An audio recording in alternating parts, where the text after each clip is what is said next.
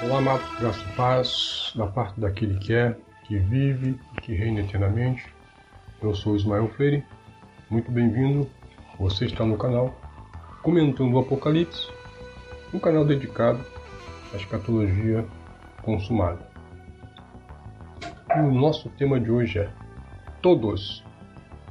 Preste atenção, todos, sem exceção, iremos para o inferno. É isso mesmo que você ouviu. Mas antes de desenrolarmos isso aí, nosso conteúdo está nas melhores mídias de podcast. Acesse lá no Google, Preterismo Completo Podcast. Está no Anchor, no Apple Podcast, no Spotify. E, irmão, são muitos, são muitos mesmo. A variedade de plataforma que você pode acessar nosso conteúdo, tá? E os nossos participantes, eu agradeço aos nossos participantes do vídeo passado, Caissara Santista, Célio Silva, Rogério de Moraes, Sandra Leite, Carlos Graça, Antônio Vila Guimarães, Fabiana Love, minha conterrânea aqui de São Gonçalo, Voz das Nações Vivendo em Graça, Tarcísio, Valdinei Domingues, Célio Silva, Colírio da Graça, José Carlos Marques, Lindomar Fernandes e Neide Cardoso, a esses irmãos, meus sinceros agradecimentos. Graças e paz para vocês, meus amados. Então, sem mais delongas, vamos ao nosso comentário de hoje. Todos iremos para o inferno. O interessante é sabermos o seguinte: eu sei que quem já tem a mente iluminada, quem já vive depois da cruz, quem já vive, quem já atravessou o véu, né, e já vive, aceita a provisão da graça, já entendem isso. Mas muitos ainda não entendem, muitos estão caindo de paraquedas aqui. Né, e você que acessou esse vídeo, calma, muita calma nessa hora, nós vamos chegar lá a um entendimento. Se deixe entender as coisas é, reveladas. Vamos lá. Primeiro, a etimologia da palavra. Você conhece a etimologia da palavra inferno? O inferno não é uma palavra grega, hebraica, aramaica, não tem no grego koiné, nem no. nada é uma palavra latina. Ela veio da tradução da Vulgata Latina. Inferno é infernum, que significa profundezas, tá? Aquilo que é profundo, infernus.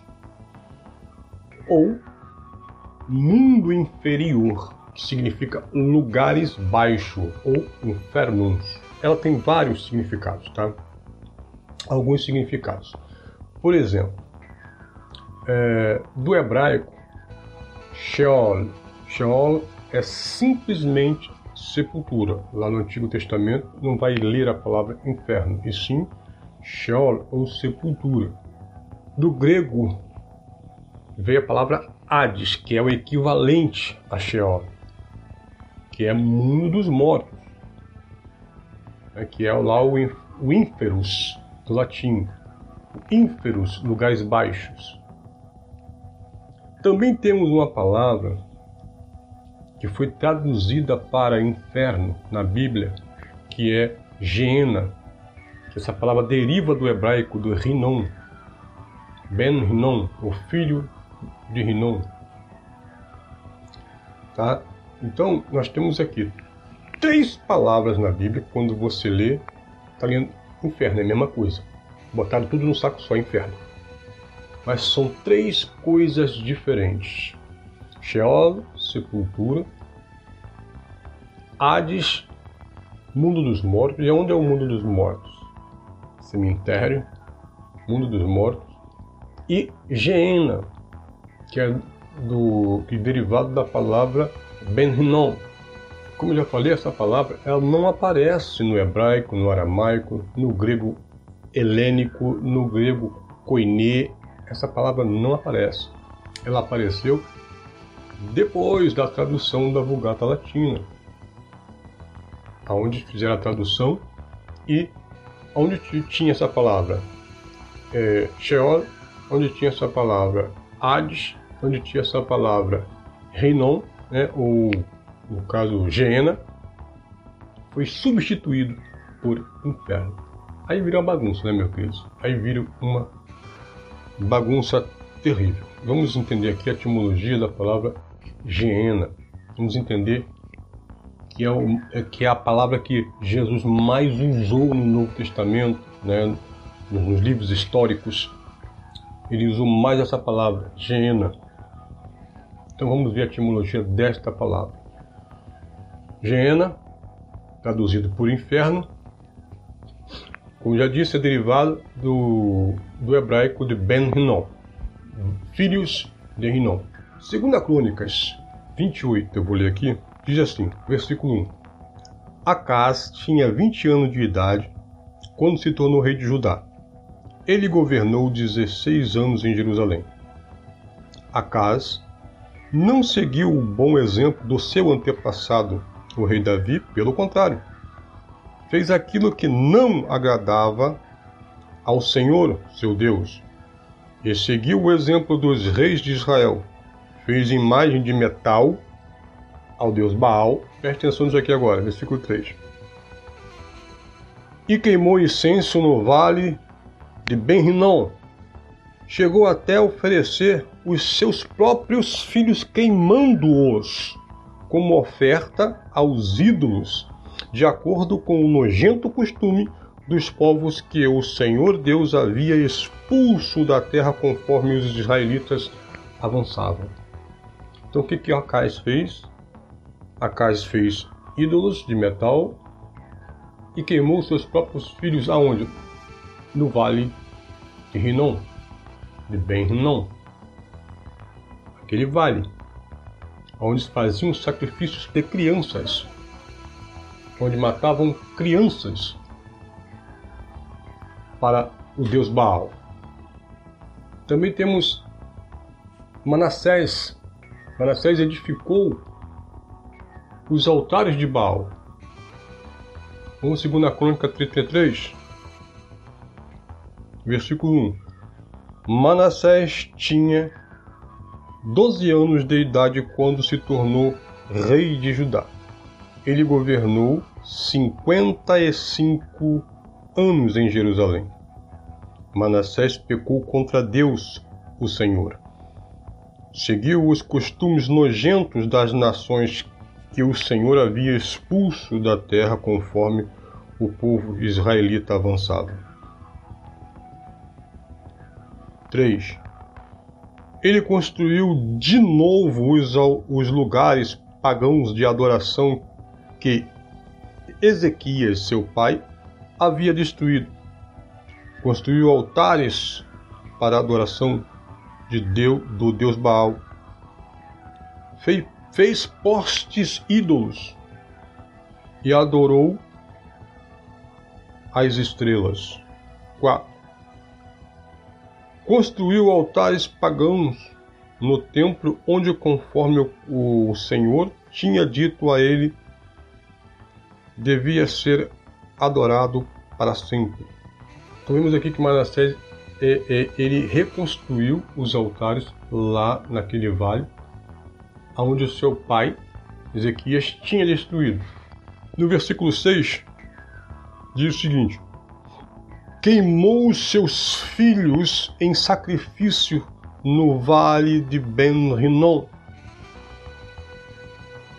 Fazia adivinhações, praticava as magias e feitiçarias, e consultava adivinhos e médiums. Pecou muito contra Deus, o Senhor, e fez com que ele ficasse irado. Temos um contexto aqui também de Jeremias 19, que diz o seguinte: O Senhor Deus me disse que fosse comprar um pote de barro. Disse que levasse comigo algumas autoridades do povo e alguns sacerdotes mais velhos, e fosse ao vale de Ben-Rinon, na entrada do portão dos cacos, ali eu devia anunciar em voz alta, bem alta, a mensagem que ele me dá. Deus me mandou dizer o seguinte: Reis de Judá e povo de Jerusalém, escuta o que eu, o Senhor Todo-Poderoso, o Deus de Israel, vou dizer. Vou fazer cair sobre este lugar uma desgraça tão grande que todos os que ouvirem falar dele ficarão horrorizados. Então veja, aqui Deus promete que lançaria uma maldição, uma desgraça sobre este vale, o vale de Ben-Rinom. Versículo 4. Vou fazer isso porque o meu povo me abandonou e profanou este lugar, queimando aqui incenso a outros deuses. Mas nem esse povo, nem os seus antepassados, nem os reis de Judá sabiam nada a respeito desses deuses. Essa gente chegou a este lugar com o sangue de pessoas inocentes. E construiu altares para o deus Baal, a fim de queimar os seus filhos no fogo como sacrifício, não dei ordem para isso. Não falei disso e nunca pensei nisso. Por isso eu, o Senhor, digo que chegará o tempo em que este lugar não se chamará mais Tofete, nem Vale de Ben-Rinom, e sim Vale da Matança. Então veja, é, aqui Deus promete que esse lugar seria amaldiçoado de tal maneira e mudaria o nome desse lugar. A palavra Tofete que aparece aqui, a palavra Tofete significa lugar de chamas. Então, naquele lugar onde queimavam crianças para oferecerem sacrifício a Baal. E os próprios reis de Israel e Judá queimaram seus filhos ali. Veja que a contrariedade né, que eles praticavam contra Deus. Então Deus ali agora fala que aquele lugar passaria a se chamar Vale da Matança. Futuramente, tá, com o passar do tempo, aquele vale passou a se chamar Vale da Caveira, ou Vale Gólgota. Ali, os corpos eram queimados com enxofre para manter as chamas acesas, as chamas não se apagavam. E funcionava como bactericida também. O enxofre funcionava como bactericida. É, ali jogavam lixos dia e noite. Virou o lixão da cidade aquele lugar. As pessoas que morriam pela lei, era julgada pela lei, era jogada ali. Muitos não tinham direito nem de ser enterrado, era jogado ali para queimar naquele lugar, aonde é, o, o, o, enxofre funcionava como bactericida, né? onde há cadáver, ao que? A moscas, a zigotos, né? Aí vale lembrar a parábola aqui do, do rico, né? do, do Lázaro, né? Dos bichos que queima, que come a carne dia e noite. A palavra inferno, como nós conhecemos, como a tradição cristã, ela nos apresentou, ela se popularizou por Dante Alighieri em 1265, uma obra A Divina Comédia que era apenas um poema. Aquilo era um poema, né, onde existia é, nove andares, compartimentos, e em cada um desses compartimentos, desses andares, havia uma tortura diferente, conforme o pecado do camarada na terra. Tinha também o purgatório, é, segundo a Igreja Católica, né, cristã da época, é, para tirar as pessoas do purgatório ali, a pessoa tinha que rezar uma missa e colocar uma moeda para que as almas saíssem do purgatório. É só Deus, cara. E aí isso veio se popularizando, né? Agora, Jesus falou de inferno? Será que Jesus falou de inferno? Marcos 9, 43. Se uma de suas mãos faz com que você peque, corte-a fora, pois é melhor você entrar na vida eterna com uma só mão do que ir as duas para o inferno, onde o fogo nunca se apaga. Então veja, é, o que é a sua mão te faz pecar? Pessoa quando rouba. A pessoa roubava, era julgado pela, pelo conselho lá dos, dos sábios e eles, se eles julgassem que a pessoa tinha que morrer, morria. Se julgasse que tinha que cortar a mão, a mão seria cortada. Então, cortava a mão.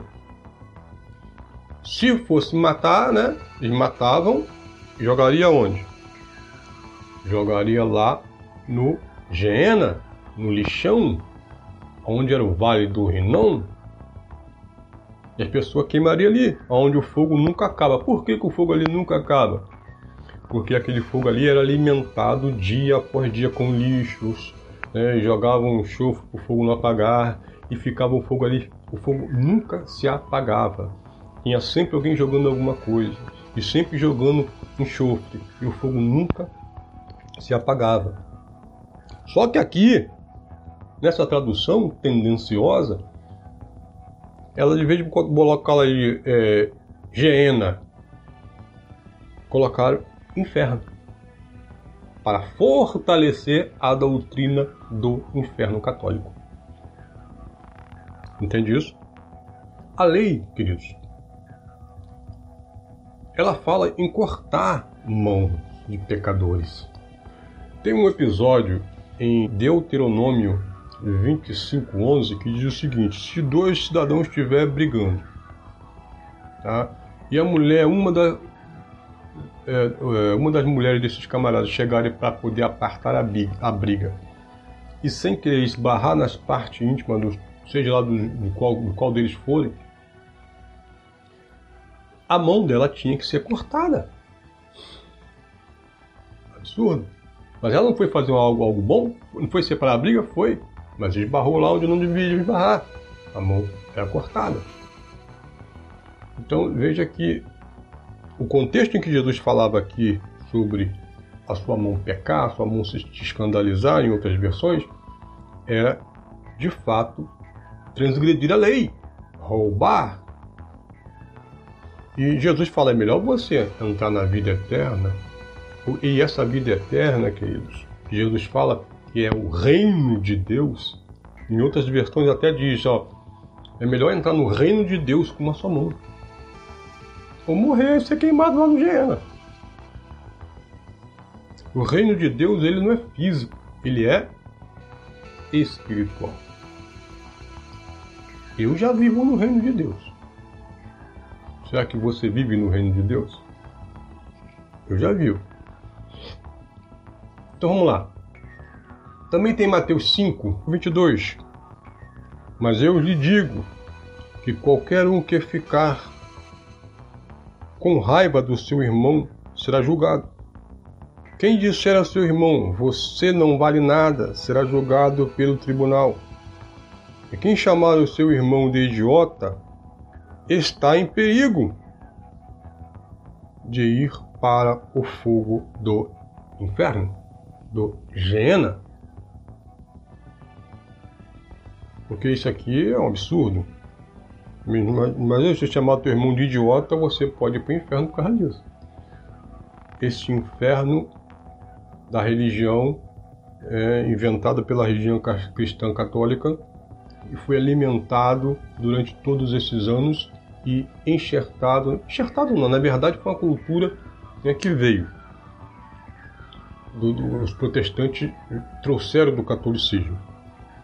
Continuando aqui, no 29 ele diz ainda, ó, Portanto, se o seu olho direito faz com que você peque, arranque-o e jogue fora, pois é melhor perder uma parte do seu corpo do que o corpo inteiro ser atirado no inferno, no Geena. Então, Jesus aqui ele está falando de quê? De coisas espirituais ou coisas físicas? De coisas físicas. É melhor você você estar vivo, faltando uma parte do teu corpo, do que você ser lançado lá, todo o teu corpo ser lançado, você morrer lá queimado no Geena, depois de ser julgado pelas autoridades da lei. Entendi isso, irmãos. É, é, é, é algo que as pessoas, quando ouvem a palavra inferno, elas se atemorizam tanto, tanto, tanto com medo de ir para esse lugar. E dizem que este inferno queima a alma. Ora, a alma já tem vários vídeos, então acho que tem uns dois vídeos que falam sobre alma. Alma é impossível se queimar. E espírito? Muito menos. Ah, não, mas esse corpo vai, o corpo vai ser é, é, reconstruído, Deus vai reconstruir, vai jogar no inferno. Opa, peraí, que coisa doida é essa? Deus vai, vai, vai trazer um corpo, vai refazer um corpo, colocar o espírito de novo, vai reencarnar. Deus vai reencarnar o, o espírito no corpo para, quê? Para jogar no inferno de novo? Isso, irmãos. Vamos acordar, pelo amor de Deus. Abra tua mente, ilumine seus pensamentos. Você vê que o apóstolo Paulo ele não fala de inferno. Não diz, não relata a palavra inferno no apóstolo Paulo. Será que ele não conhecia, não sabia qual era o conceito? Sim. Sabia. Vale de Rinom, é, é, é, Sepultura, Mundo dos Mortos. Sim. Vou falar uma coisa para você aqui agora. O inferno, como nos apresentaram, como nós não conhecemos, não existe. Não existe. O inferno é sepultura. O inferno é o cemitério, é o mundo dos mortos. E todos, sem exceção, todos iremos para lá um dia. Nossos corpos irão para lá um dia para o inferno, para a sepultura, para o mundo dos mortos. Mas nosso espírito estará na glória com o Pai. Glória a Deus por isso. Amém, meus amados? Então, queridos, este é meu entendimento a respeito deste assunto. Se esse entendimento foi útil para você, inscreva-se no canal, compartilhe e graça e paz.